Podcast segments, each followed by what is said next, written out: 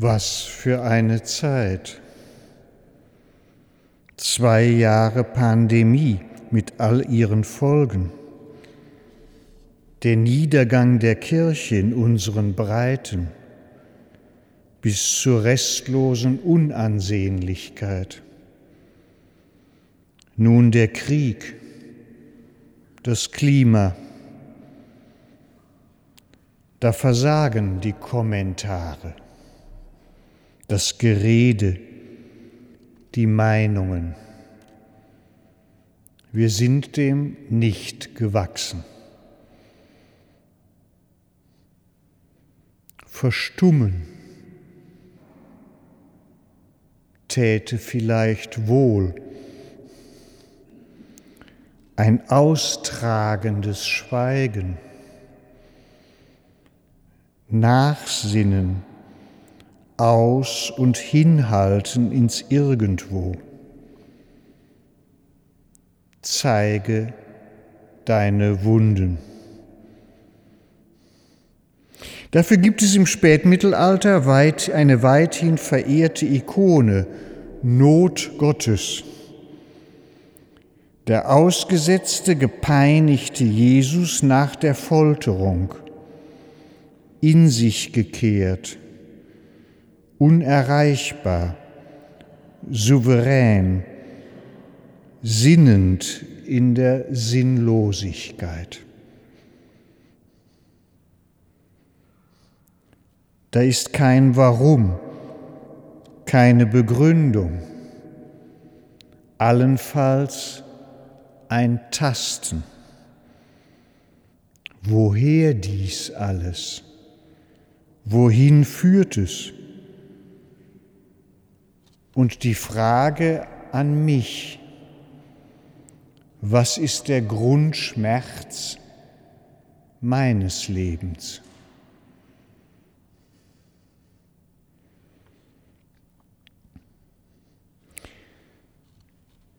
In der Pest von Camus muss der Fasten- und Domprediger Panelou eine bittere Lektion lernen. Angesichts der Pandemie hält er zunächst eine moralisierende Gerichtspredigt. Wenig später, unter dem Eindruck des Leidens, eine Ansprache, die von Empathie gezeichnet ist. Ja, er wird selbst Helfer des agnostischen Arztes Rieu.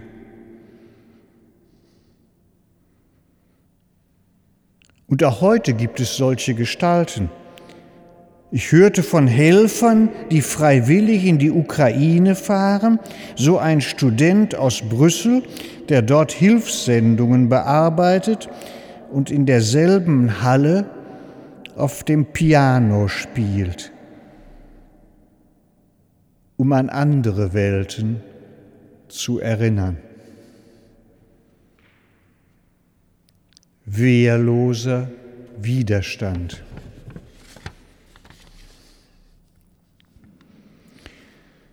Wir sind vor und in das Geheimnis der Endlichkeit gestellt. Sunt lacrimae rerum. Allen Dingen ist eine Tränenspur eingeschrieben, sagt ein römischer Dichter.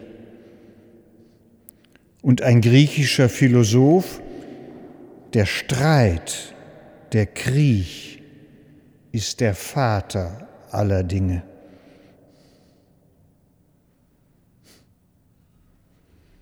Sag mir, wo die Blumen sind. Was ist geschehen? So klingt es seit 60 Jahren mit der Stimme von Marlene Dietrich in uns nach. Ja, wir leiden, weil wir endlich sind, begrenzt, in uns selbst widersprüchlich, oft gespalten, einander widerstreiten, verwundbar, den Blicken und dem Urteil der anderen, ja unserer selbst ausgesetzt. Und dies einfach, weil wir geboren wurden, wie Salomo sagt, auf diese Erde gefallen sind, ohne dass uns einer gefragt hätte.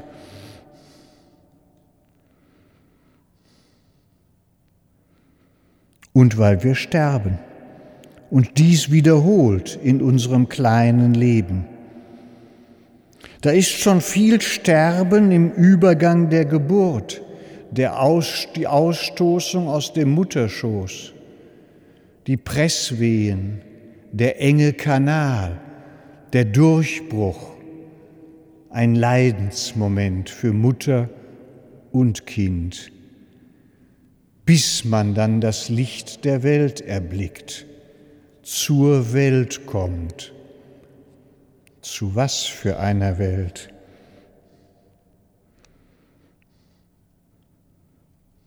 Und wir ahnen, dass es auch viel an Geburtlichem im Übergang und der Wandlung des Sterbens geben mag. Wieder ein enger Tunnel, den wir durchqueren müssen. Und diese Tunnelerfahrung wiederholt sich rhythmisch auch in unserer Existenz. Auch ist viel Leiden, Hass und Gewalt in Liebe und Leidenschaft. Doch was wären wir ohne? Und wie zerbrechlich, brüchig ist alles. Selbst die Menschenrechtsdemokratie erweist sich auf einmal als ein sehr anfechtbares Gebilde als ob es eine Orchidee, Orchidee aus spätbürgerlicher Zeit wäre. Gerade mal nur für unsere Landstriche.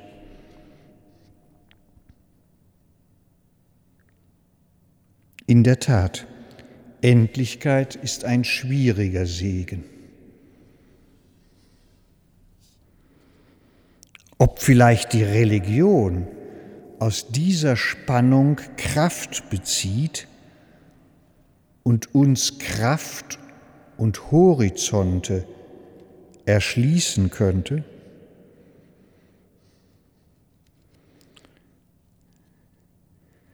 Schmerz, Gebet und die Zuwendung zu einem Menschen könnten uns von uns selbst lösen, von der Wehleidigkeit, dem sich als Opfer fühlen, dem Anspruchsdenken, freilich um einen hohen Preis. So meint ein Theologe in einem Buch mit dem sprechenden Titel Glaubensparadoxe. Ihnen, dem Schmerz, dem Gebet und der Zuwendung kämen verwandelnde Kräfte zu. Das ist schon die Ahnung in den Märchen von Hans Christian Andersen, die ich sehr früh in meiner Kindheit las und nach 40, 50 Jahren wiederentdeckte. Und es war alles als Melodie noch in mir. Das Leiden, die Umkehr von oben und unten, das Mitleiden können, die Wandlungsmächtigkeit des Daseins.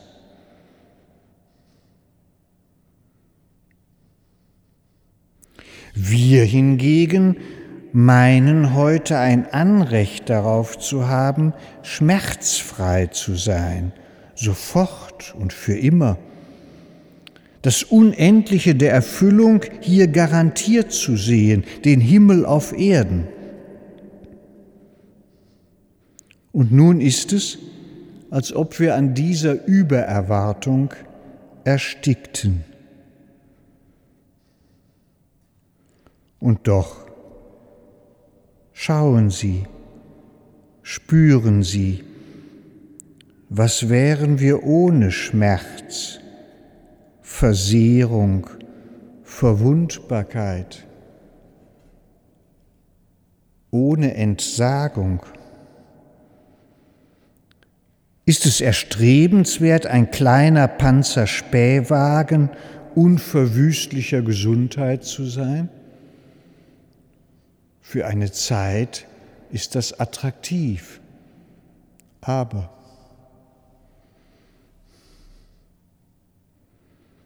Vielleicht werden wir durch die Annahme und das Austragen des Endlichen aufmerksam, empfänglich, wissen um die Vorläufigkeit und Befristung unseres Lebens, nehmen unser Leben als Vorgabe und Bewährung.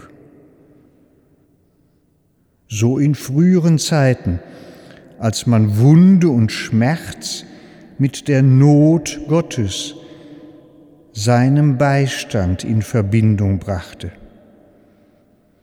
Man wusste einfach, dass Leben eine Art langer Fastenzeit ist, mit einigen Ostertupfern.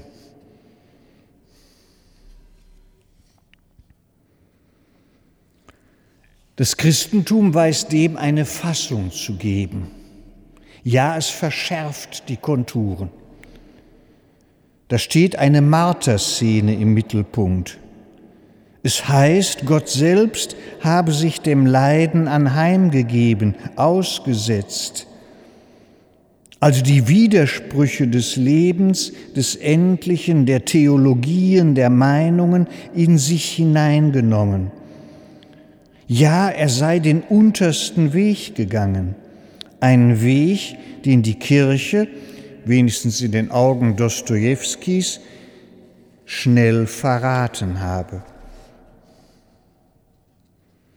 Das ist ein ungeheurer Pilotversuch Gottes, ein Labor. Leidenschaft und Leiden in Zugewandtheit zu wandeln. Nicht nur der Satan, letzten Sonntag haben wir es gehört, in der Versuchungsgeschichte bezweifelt, ob dergleichen möglich und sinnvoll sei, denn die Mächtigen setzen sich doch sichtbarer durch. Aber Jesus argumentiert nicht, rechtfertigt sich nicht, predigt nicht, ist kein Politiker, gar Priester oder Intellektueller. Er bleibt einsilbig, lakonisch, wie auch in den Verhören in der Leidensgeschichte, auf seine Weise souverän. So öffnet er mit seinen schlichten Zitaten und Einwürfen eine Bresche zum unendlichen Gott, in dem alles für uns einander Widersprechende eingeborgen sei. Daraus entspringe Trost, meint Paulus, Conforto, wie es im Italienischen heißt, die Gabe, in unserer Schwäche miteinander stark zu sein.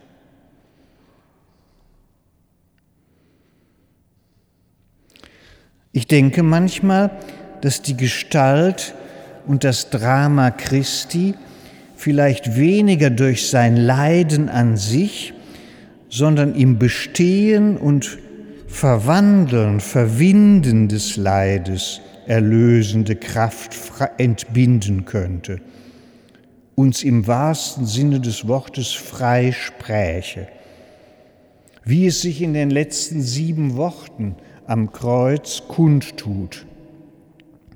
Wirkliche Gesten und Worte der Freiheit in der Zuwendung zu seinem Gott und den Menschen. Da ist der elementare Schrei. Der Schmerz wird nicht unterdrückt, nicht stoisch sofort angenommen, nicht einfach heroisch bestanden, sondern ausgedrückt. Da ist das Einklagen der Verlassenheit von Gott und vor Gott. Aber da ist auch die Bitte um die Macht der Vergebung. Da ist die Kraft, Zukunft zu erschließen für den Schächer, für Maria und Johannes. Und schließlich die vertrauensvolle Anheimgabe seines Lebens und Sterbens in die Hände Gottes, ein letztes Einverstandensein. Die jüdische Philosophin Hannah Arendt hat in diesen Worten Urgebärden der Entdeckung und Freisetzung des Menschen und menschlicher Freiheit gesehen.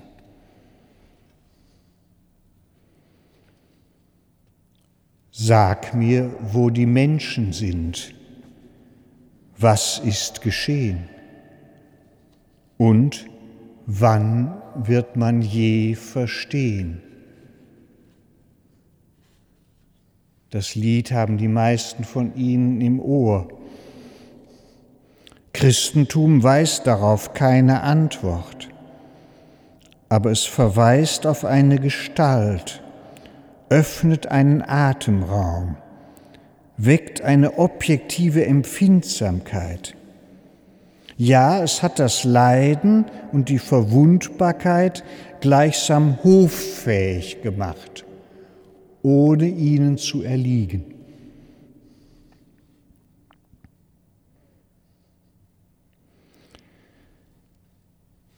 Im Christentum weiß der Mensch zu schweigen und zu erinnern, zu hoffen und zu handeln und betens zu verharren. Und dies, damit das Endliche seinen Ort finde im Geheimnis Gottes, wie es in einem irischen Segensgebet heißt. Gott sei vor dir, wenn du den Weg nicht weißt neben dir, wenn du unsicher bist, über dir, wenn du Schutz brauchst, in dir, wenn du dich fürchtest, um dich wie ein Mantel, der dich umhüllt. Mehr, Andächtige im Herrn, mehr ist uns Sterblichen nicht gegeben. Und das wäre schon mehr als genug.